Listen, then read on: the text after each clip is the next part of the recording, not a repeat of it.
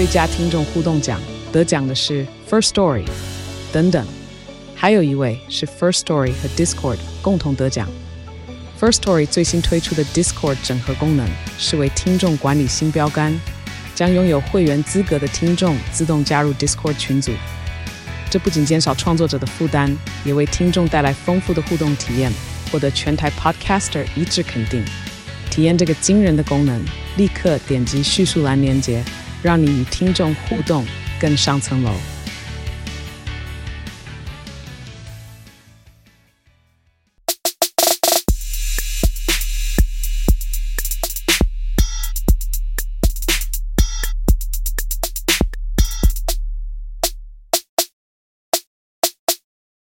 Hello，大家好，欢迎回到几位币圈千万交易员呢喃，我是主持人 Setos，在我旁边是千万交易员 Crypto。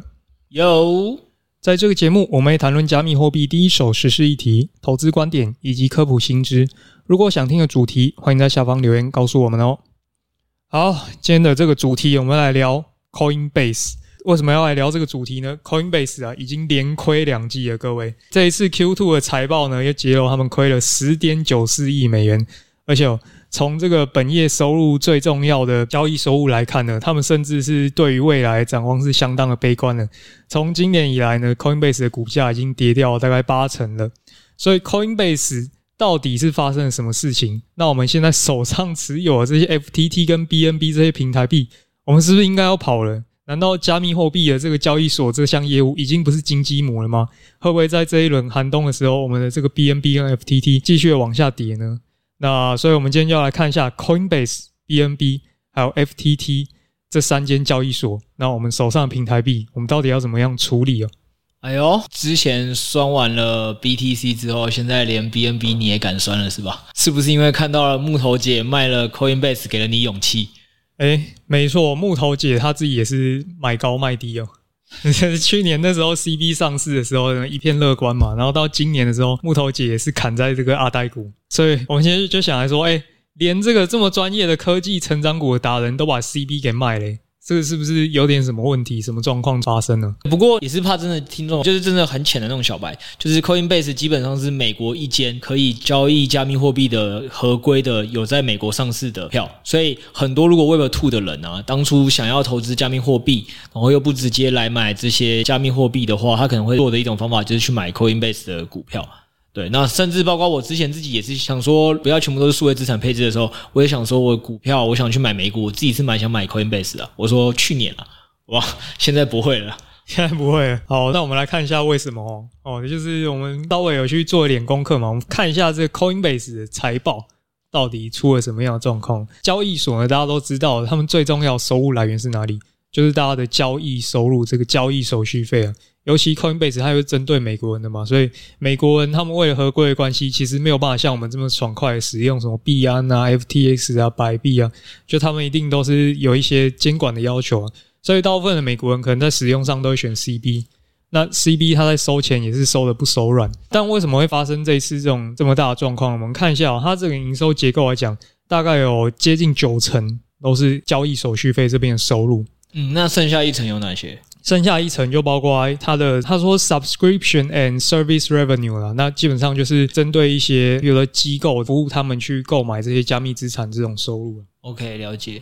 对对对对，总之还是纯赚交易手续费赚了九成。没错，而且因为它的那个交易手续费哦，它的定价是 FTX 的四五倍，这么贵？对，反正每一间公司它的那个收入跟成本结构什么都不一样嘛，但是它从收入这边来讲。他是收的蛮凶的。照你这样讲，那真的我是不是真的不用听下去？我现在开始卖 FTS 跟 BNB，就是他收入的定价是 FTS 的四到五倍，在这种情况下还能搞到亏损，然后下一季他也不看好这个收入。那如果是这样，这个收入之后，他四分之一、五分之一的 FTS 不就快死？诶，这个我们就要来看一下。哎呦，就是营收不代表净利，太好了！我帮听众问出了他的疑惑，然后 Setos 这是据说做足了功课，做了三天三夜是吧？没错，三天三夜。好，那我来看一下你这次的分析好不好？营收不等于他最后会不会赚钱，这个逻辑听起来蛮合理的，但实际上你怎么分析的？没错，我们现在从加密货币分析师。开始跨度到美股分析师，太强了吧！好，我们看一下它这个财报，就是到底发生什么状况呢？直观来讲呢，现在 Q one 跟 Q two 整个营收方面其实都是在下滑的。那其实这也符合当前加密货币的情况啦。那第一季大概就是营收掉了三成嘛，那第二季营收大概掉了六成。哎，你说的六成是跟上一季比，还是跟去年比？跟去年 Q one Q two 对比，就是跟去年同期对比啦。对对对对，是一个同期对比，就是照较去年牛市第一季降了三成，第二季降了六成。没错，所以我们要来看一下下面那些成本项嘛。从成本线来看，就很明显发现 Coinbase 出了点问题。它的营业费用啊，在第一季的时候暴增了一点五倍。你说第一季一点五倍？对，相较去年同期收入减少三成，但是费用的支出还多了一点五倍。没错，哦，这间老板很帅哦。那 Q two 的时候呢，它的营业费用是上涨了六成，所以基本上都是跟二零二一年相较，它的支出都是在上升的，但是它收进来钱是变少的。诶，这件事情就好像有点反常了，因为。说真的，撇除你今天讲的 FTS 跟币安这两间大交易所，我知道的蛮多的国外的知名交易所，像 Bybit 啊跟 Crypto.com 嘛，他们都有说，因为今年二零二二年他们已经预料到市场不好，嗯，所以他们早就都进行了大幅度的裁员嘛，包括 Crypto.com 一系列砍了各种纯 CRO 这个代币的各种优惠，所以照这个逻辑，包括你刚才讲 Coinbase 的老板也有预料到市场应该是越来越不好，他也越来越没有信心，他的费用怎么好像跟别人不太一样，应该是要砍的，结果他你刚才讲的还只是。说跟去年同期比，大家可能想说，哦，他可能只是来不及调整吧，因为去年同期他感觉去年不错，所以今年多钱一点了。但是我觉得更恐怖的是，你直接单看今年第二季比今年的第一季，它是不是整体的费用是还高的？对，就是它已经在第一季营收下降三成的情况下，第二季它也看不好的情况下，它还敢增加费用。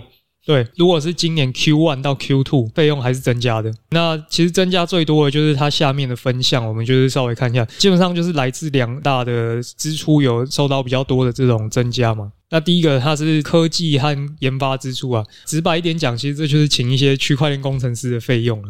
那里面他还点名了说，这个里面呢有很大的一部分，过半的比例都是付出去的薪水。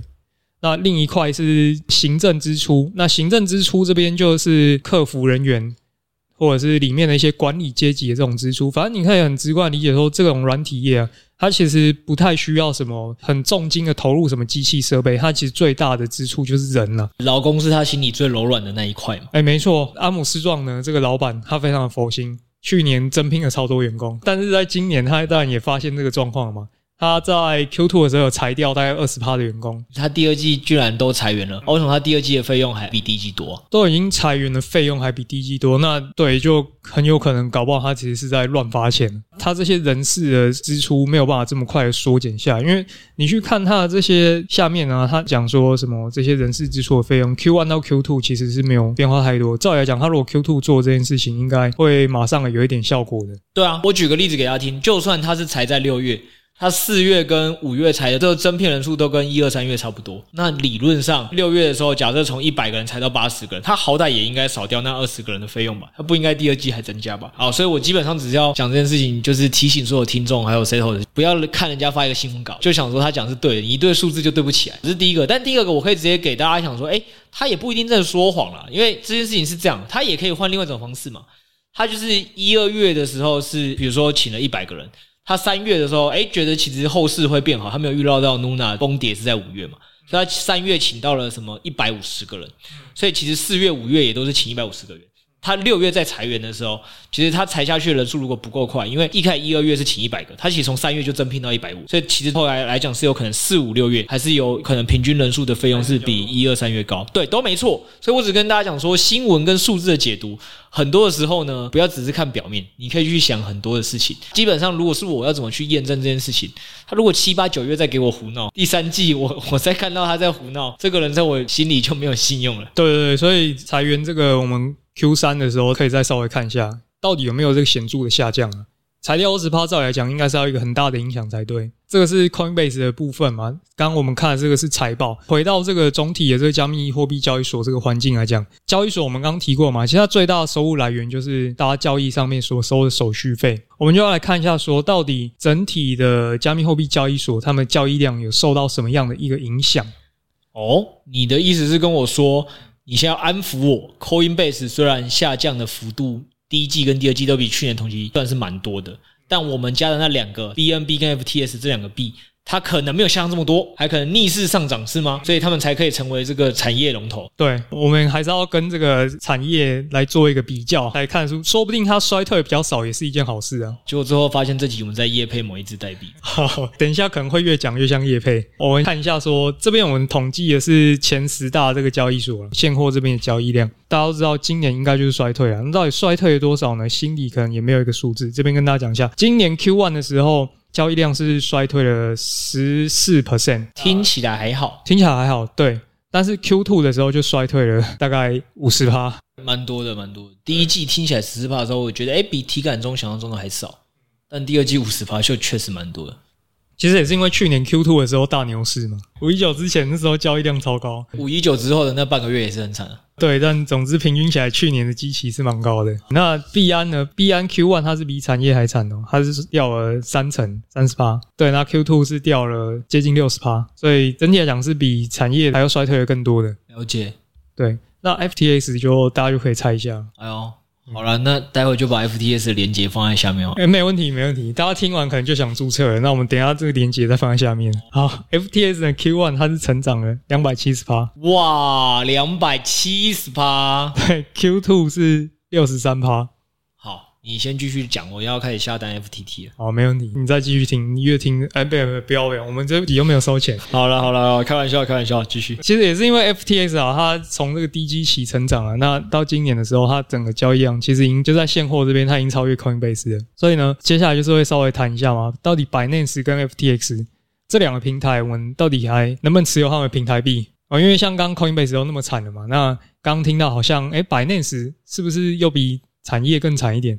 那 FTS 好像比产业好，所以我是不是应该要卖这个买这个？好可怕哦！我不敢再讲接下来发言了，我来听你要讲什么。两个我都得罪不起啦，好，我就交给你了。OK OK，好，交给我。好，实际上呢，我们就要来看一下这个 BNB 还有 FTT 收入呢，到底会不会对这些代币持有人有什么样的利好的影响？因为 Coinbase 就很直观嘛，它就是股票啊，公司赚钱，股东赚钱。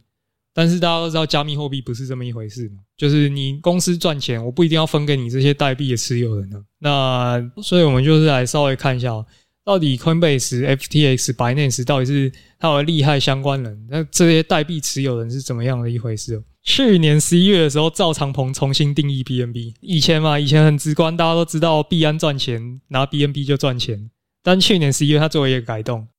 他把这个代币转型给改版了。现在呢，持有 BNB，它的销毁不再是交易所的手续费收入，直接拿去买。那那现在币安赚钱，他会他会自己放到口袋？哈？你确定？对，然后说，哎哎，你看我们这个币安赚钱吧，哎，要不要来买一点 BNB？哎、欸，你看，你要不要拿点证据出来说话？我我有点害怕。没有啦，因为以前很直观嘛，我赚钱我就拿去回购啊。但是现在要换一种形式。现在呢，我们可能要重新定义它，比较像公链币了。OK，怎么说？因为在去年那次改版呢，它就模仿了以太坊。以太坊去年有一个很有名的改版嘛，叫 EIP 一五五九。我不知道大家有没有印象，去年它那个改版的时候，一路喷到四千块嘛。对啊，对啊，对啊，对啊，对啊。对，所以币安当时就借鉴了这个 idea。那未来呢？只要币安这个链上的交易越活跃哦，就有一部分的手续费会拿去销毁 BNB。那这个是第一个嘛？那第二种叫季度销毁。季度销毁它有一个公式啊，我们这边就不会多谈。但基本上季度销毁它是会依据 BNB 的平均价格定期去做一个回购。总之呢，它现在这个机制从过往币安直接去回馈给这些代币持有人，现在变成它比较像公链币。那币安现在的做法就是，他拿他的钱去扶植这些链上的 DApp。去扶植这些开发者，那就很像你在投什么阿巴浪区啊，你在投以太币，只要供链上的生态越好，我的币安币就会越值钱。所以现在可能大家比较不能说它是平台币。我帮你总结一下，然后我们也先跟币安爸爸跟最美的女人何一姐道歉。刚刚 Zetos 可能有讲话不清，影响币安形象的，我全部来道歉，我概括承受。基基本上只是这样啦，就是说，因为过去呢，币安的回购方式就像他讲的很明确，就是每季度就告诉你，诶，我就是交易所收入的百分之多少拿去回购。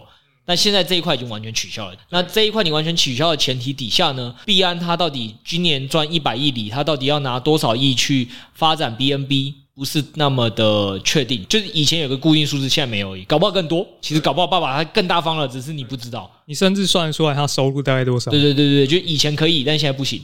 所以不代表爸爸真的把钱放口袋，爸爸搞不好只是把钱拿更多出来，不想让你知道。我收回那句话，为善不欲人知，你搞错了。对，好不好？这是第一个。然后第二个点是这样，就是为什么 Setos 把它定义为公链币的原因，就是他刚才讲的，因为你现在会发现这个代币的所有的价值获取的来源，其实都是看那个公链，无论它所谓的季度销毁的公式，还是它的每日销毁的方式，基本上就看这条公链到底就是使用了多少手续费，然后它到底本身币价怎么样。应该说那个季度销毁的公式也稍微有点复杂，它是什么又受 P 啊，又受 K 啊，一个分子分母啊，然后什么 N 啊。乘一千啊，这种一些公式啊，就大家可能也不是那么直观会去有办法算得出来。所以刚才 CEO 讲就是说，它基本上现在呢，这条币的价值的获取来源已经全部都是公链来的。那这件事情确实就像他讲的嘛，跟 ETH 跟他发上去就都一样了嘛，因为 ETH 跟他发上去也没有一个交易所以前会帮他回购嘛，所以我觉得基本上说像公链币是蛮可以理解的。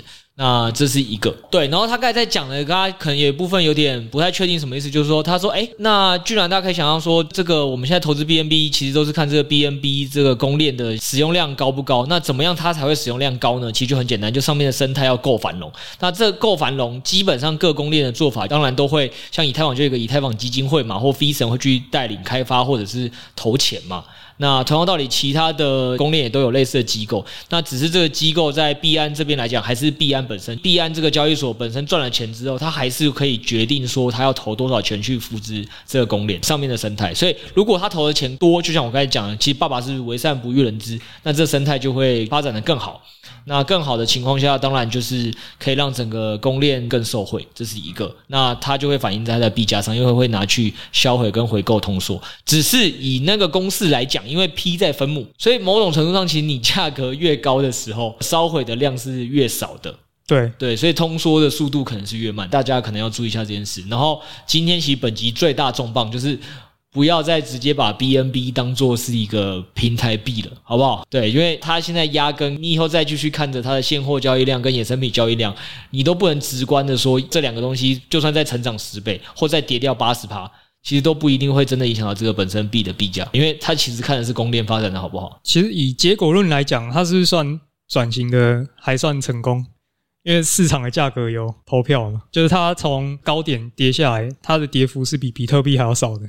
呃，对啊，BNB 基本上要不是以太坊这一波要合并，基本上它这一波的跌幅就跟以太坊还有 BTC 基本上成为加密货币三本柱，跌幅几乎最少的。它从欧泰泰跌下来，差不多跌掉五十趴。那以太币从高点跌下来多少？你猜一下。哎，你这问我不准，因为它最高点在四千八啊，现在大概才刚到两千，对，所以其实跌幅还超过五十趴。对，它现在跌幅大概六十趴啊，BTC 也更多啊，因为 BTC 从六万九跌下来。对，BTC 现在跌下来差不多六十五趴，然后你说 BNB 现在还跌不到，就跌差不多一半哦。那我们来看一下 FTT，哎，大家可以来感受一下，在我在这个 Setos 讲的环节中，猜一下 FTT 跌了多少？FTT 跌了。差不多六十三趴，哎呦，跟比特币差不多了。所以原本听前面节目，我以为你今天是要来业配 FTT，现在听起来也蛮有可能是业配 BNB 的味道。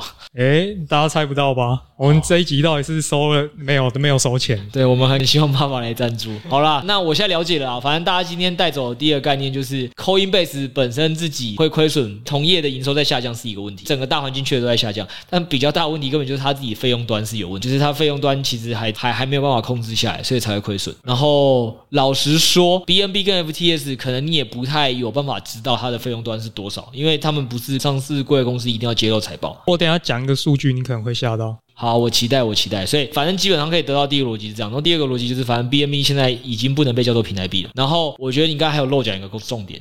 就是 BNB 跟 FTS 其实根本也不是像 Coinbase 一样是纯靠现货在赚钱的，虽然都一样是赚交易量，但是其实大家都知道，开交易所最赚钱的根本就不是现货业务，没错，是开合约，没错啊，这两个基本上是赚合约钱的。以币安来讲，它衍生品这边交易量大概是现货的五倍啊，对，所以我们刚这边都只是在比现货哦。如果我们又把衍生品拉进来讲的话，币安跟 FTS 基本上是屌虐，海放 Coinbase，所以大家手上 BNB 跟 FTS 听起来也不用那么担心。好，所以我们接下来就是继续听嘛，FTT 到底 FTS 这个平台赚钱，会不会让 FTT 的持有人就也一起受惠呢？那我们去看它里面的这个机制是什么？诶，它其实就是保留以前币安那种形式啊，我手续费收入有三十三趴会拿来回购 FTT 的代币。那它还有另外两个回购的条件啊，不过那两个条件我想占比比较低，我们可以先忽略不计。反正呢，就是它现在手续费收入的三十三趴会拿来回购 FTT，所以它其实是类似股权的这种概念，只是它当然没有这种像股票，我们都知道股票你大户可以去投票嘛，但 FTT 没办法投票。没关系，我相信 SBF 会带领我们成长。哎，没错，太棒了！我等一下讲一个数据你就知道。那我们都知道嘛，他会拿手续费收入的三十三趴去回购代币。那他都有公布这个回购代币，他到底花多少钱去回购？对，所以我们好像就可以稍微反向的去反推一下，他到底手续费收入有多少嘛？实际上算出来呢，我其实蛮讶异的。他的这个手续费收入，我们就姑且把它当做营收了。那他的营收其实是比 Coinbase 还要低的，不意外啊，因为你刚才有讲啊，Coinbase 的收费标准是 F T S 的好几倍啊。对对对对对，算起来大概差了差不多三四倍。不过其实这个之前 SPF 他自己也有讲过啊，因为他们收费是比较便宜一点，所以他们确实在营收这边是没有 CB 那么高的。那在那时候牛市的时候，真的是蛮有可能 Coinbase 是比 FTX 还赚的。但到今年这个情况又反转，我们刚刚有提到说 CB 它是员工的支出太多了嘛，所以大家可以猜一下。那 CB 我先给大家一个概念，CB 它在裁员前大概是接近五千名员工，然后后来裁掉大概二十趴嘛，所以就大约还有四千人。大家可以猜一下说 FTX 它到底员工人数多少？我只能让听众猜了，因为我知道，我读过 SBF 的公开信啊。哦，你知道？拜托，我会关注同业老板在讲什么，好不好？人家是我标杆呢，我还可以跟你讲那封信怎么写，你现在都不用讲。他说，创投去年就叫他跟上同业的员工的人数，那个时候就鼓励他往两千人迈进。因为大部分的大型交易所，它的同业都已经雇佣到两千人，对啊，就是要扩张啊。对，然后他就回信给所有的创投说，他研究了所有那种员工从十扩张到一百的，他说员工的能力扩张了十倍，公司的表现不会扩张十倍，所以请你们不要以为公司支出扩张了就代表公司会成。其实你现在从熊市就可以看得出来这件事嘛。更能管控好支出的公司，才是有办法长期生活留下来的公司。DB 到现在已经开始在走亏损了，但 FTS 到现在还能开始去召回 FTT，还可以到处去收购别人公司，然后再说他是在善意的救助。佛牙哥吧，我记得佛牙哥就有被他出价嘛，然后包括前一阵子的 BlockFi 之前出问题的时候，也给他二点五亿美金的那个循环的信贷嘛，都可以看得出来他绝对有钱啊，就是在熊市的时候还是很有钱，对吧？所以呃，这件事情就可以看出来 FTS 的个性。好，我都已经铺成那么多了，嗯，那你就可以直接公布人数了。对，根据最新的数据呢，他六月的时候有提过，他现在员工人数大概是三百人，不到 Coinbase 的十分之一，所以他在人力支出上真的是精简到一个极致。FTX 如果大家没概念的话，我们从这个交易量来看的话，它现在是全球第三大的交易所。第三大，然后还用三百个人在 run 这间交易所，不会啦，我猜他今年开始人数就会变多。对啊，他有说他要扩张了，因为原因很简单，他现在到处在收购日本啊，然后各个国家的交易所，他现在就趁低价收购嘛，那些收购过来的员工也都会开始变成他旗下。如果你发现他明年数字还很少，我觉得你搞不好再去做一个有趣的深入调查。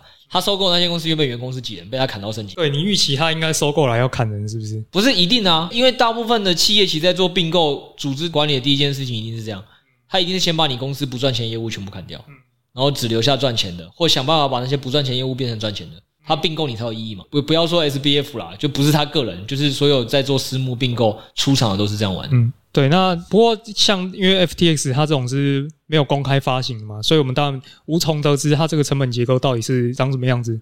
只是从他的这种行为举动来看，大概率他是应该是活得比 Coinbase 还要好了。可以啦，你现在 FTS 的五趴跟八趴，如果他现在是跟 Coinbase 这样亏钱，我看你就拿出来了吧。哎、欸，什么拿出来？我现在还放在里面放好放满。对啊，我就说肯定就是他活得还不错，你才敢放啊。对啊，对啊。那这边最后我要提到一点哦，就是 FTX 呢，之前有人提过一个 FTT 的估值法，就是说我们刚刚知道他会手续费有三十三趴拿来回购嘛。所以，我们是不是就可以把这三十三趴想成是三十三趴的股权？他其实，但他自己公司还有另外的股权嘛，那种就是传统股份有限公司那种股票嘛。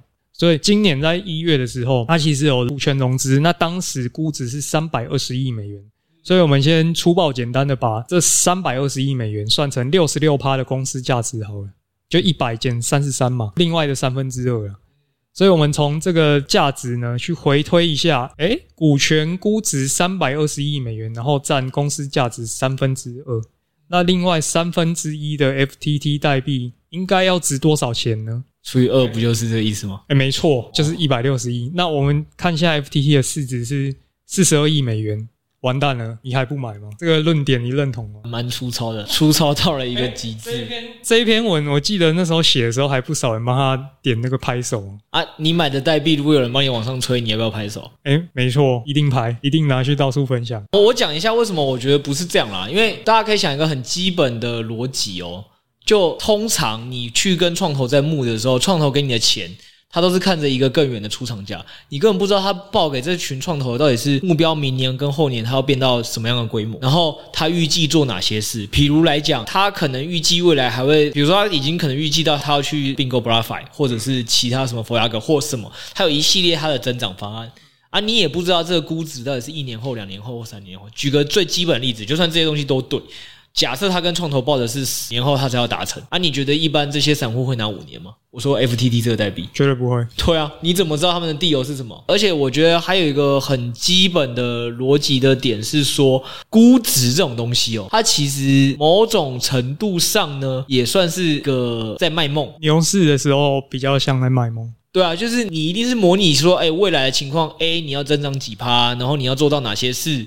你不代表他现在一定做到，然后他能说服那些创投，有很大一个原因，你要想的是那些创投拿的钱到底占他的份里有多少？因为估值就跟大家可以去看 FT 的市值、梦 FDP 什么或很多代币 FDP 都是同一个道理，就是我不需要真的拿出那么多的钱，我才可以撑起这个估值啊。我只要需要买他这一趴股份，愿意出比较高的钱，他估值就可以真的变那么高。这些是那些创投是有钱人，所以可以出那么多的钱。那要同样的散户有这么高的共识，去可以撑起这一部分 FTT 的一百六十亿的钱，他才有办法真的是赚到一百六十亿美金。对啊，我觉得这些东西都是没有考虑的啊。再包括你要说，所以剩下三分之二一定是创投的，你怎么没有办法确定说，那剩下的三分之一的都是给 FTT 的部分，那些创投也没有一些奇怪的条件，就也是有可能。对啊，我说就是有太多位置，那不然你 all in 好了，听起来有五倍的空间。没有，我我现在也是留一点那种交易手续费打折的啦。了解了解，对啊，就是简单粗暴到我不知道该如何接受起。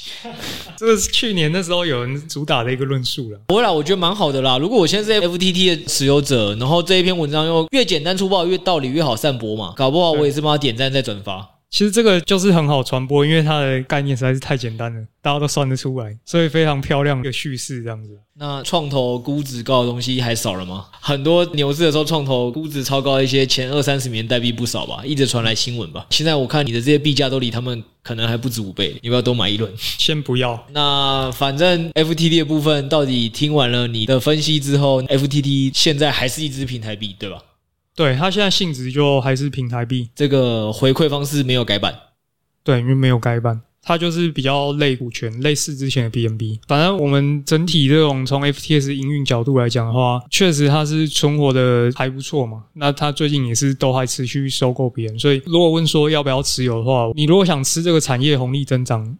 基本上我觉得还是 OK 啦。嗯，老实说，讲实话，我手上也是有 FTT 部位。那逻辑我觉得跟你讲差不多。我根本没有在管它现在到底市值这样是合理还是不合理。因为加密货币是一个真的太高速变动的产业。就是像 Pete 都讲了嘛，他当初开发智能合约，他没有想到应用这么火爆的其中一个场景是 NFT。你怎么知道 FTS 或 BNB 这些企业在 Web 三里，它有比我们更多资讯跟资源，这么多的投资项目能投？那当然，他最后会不会把这些他赚的钱都分我，我是不确定了。但我就是说。我是蛮确定说，他在这个 Web 三产业差的品牌跟企绝对是很大的。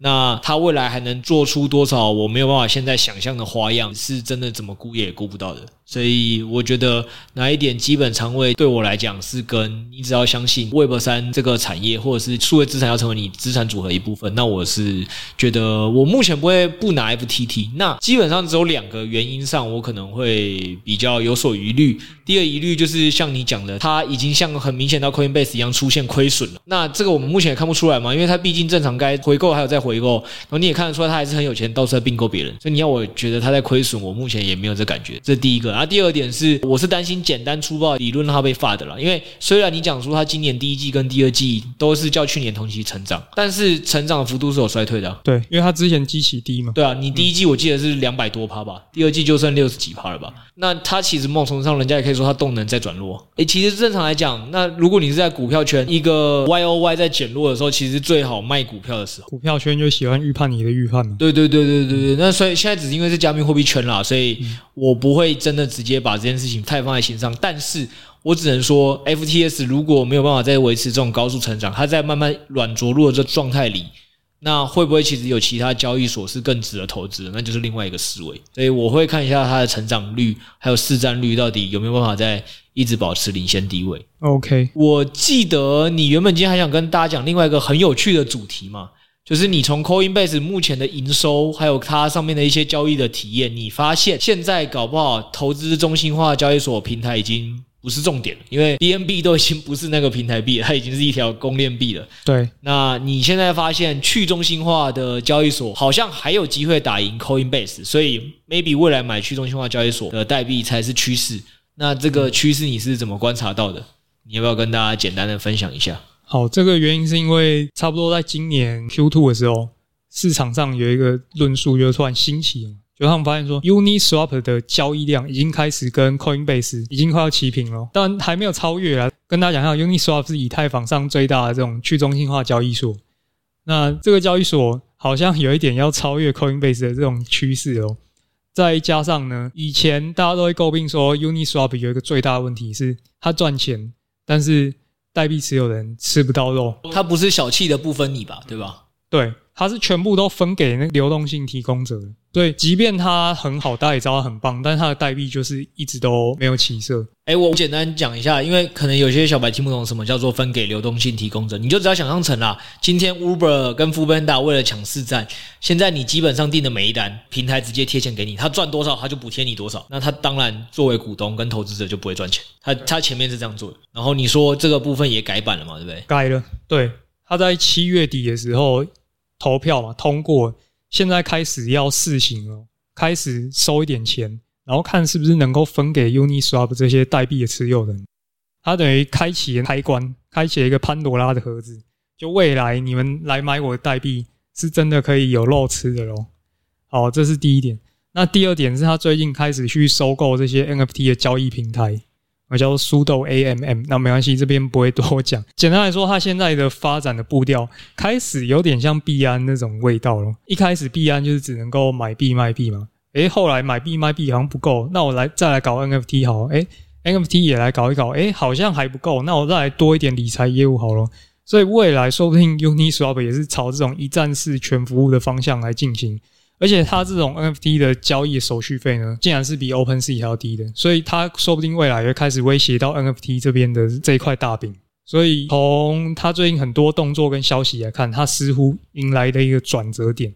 所以我们接下来也会稍微来策划一下这部分内容。好，听起来就是学老高一样，又买了一个坑给大家。没关系啊，时间关系，起码大家今天知道三大知名的加密货币到底该买该卖，还有用什么角度看待它，我觉得也差不多了。那去中心化交易所这个，刚才 Setos 点了几个方向给大家嘛，大家其实也可以在等到我们制作出这一集之前，自己先想想看，听到这些消息之后，你觉得 Uniswap 去中心化交易所是不是未来？如果是的话，就在底下跟我们留言分享，你为什么觉得是未来？那如果不是的话，原因又是什么？那是不是今天还有？我们来念一下这个留言好了。好的，对，太开心了，谢谢，谢谢，谢谢，谢谢。这个 ID 叫做玩不下去就删。呃，他说关注一阵子的小朋友，听了两个月节目，近期想认真投入加密货币学习，开始从第一集听，发现早期的 Crypto 跟 Setos 角色跟现在完全相反诶。一开始认真研究原，反而是被乡民呛好玩的。意外发现这个有趣的点，差低，这个是谁要负责？没有啊，一开始就是你跟麦克两个，就是说都是。小白香米说：“就是听我来讲，跟你们讲说要分享什么，要投资什么。然后你是幽默担当的角色，没错。现在只是你已经有很多的能力可以去研究了，虽然有时候不是很正确。所以我哎，这两个呛的逻辑不一样。之前他的乡民呛是他想呛就呛，我这个是针对他分析上有问题我才呛，好不好？这两个不太一样。而且我们这些呛都是为了提供听众有趣。”以及让大家关注到说，哦，这边可能是一个常见的盲点跟错误，我们只是用这种方式呈现给大家，就是大家都是一做好自己的角色扮演。不过还是感谢听众留言。啊，你如果想听谁呛谁的话，你可以再留一个言。好啊，好啊，听众如果想听到底以后是由谁来呛谁，那我再留言跟我们说。好啦，那今天节目就到这边。那不知道大家上一集有没有听一下？我们再聊一下 Ethereum ETH 这个合并哦，有一些什么样的潜在获利的机会？那当然，我们这些都是比较针对普罗大众的，稍微介绍一下嘛。那如果大家想听更深入的内容呢？哎，我们周三哦，周三的时候会有我们呢喃猫香方 Josh 哥前往这个 FTX 来做一个分享。那大家如果想听的话，可以到 FTX 他们推特那边会有一个叫 Twitter Space 的东西。反正我们到时候链接应该也会发在赖群跟 DC 里面呢。就大家如果想听一下，到底有什么样潜在的获利机会呢？记得周三晚上，你说八月十七号那一天，我要听亿万交易员 Josh 分享是吗？没错，好，太好了，听他分享一下财富密码。亿万交易员本来想讲十倍有料，但这样是不是太羞辱了？他他上一轮是几百倍在赚的，好不好？他一个 step 就赚几百倍，你搞错重点。好的，百倍有料。好，大家记得周三晚上留一个时间哦，留下来听一下我们 Josh 哥的分享啊。这次活动是公开的啊，你只要有个推特，应该都有办法上去听。好，就这样，大家拜拜，拜拜。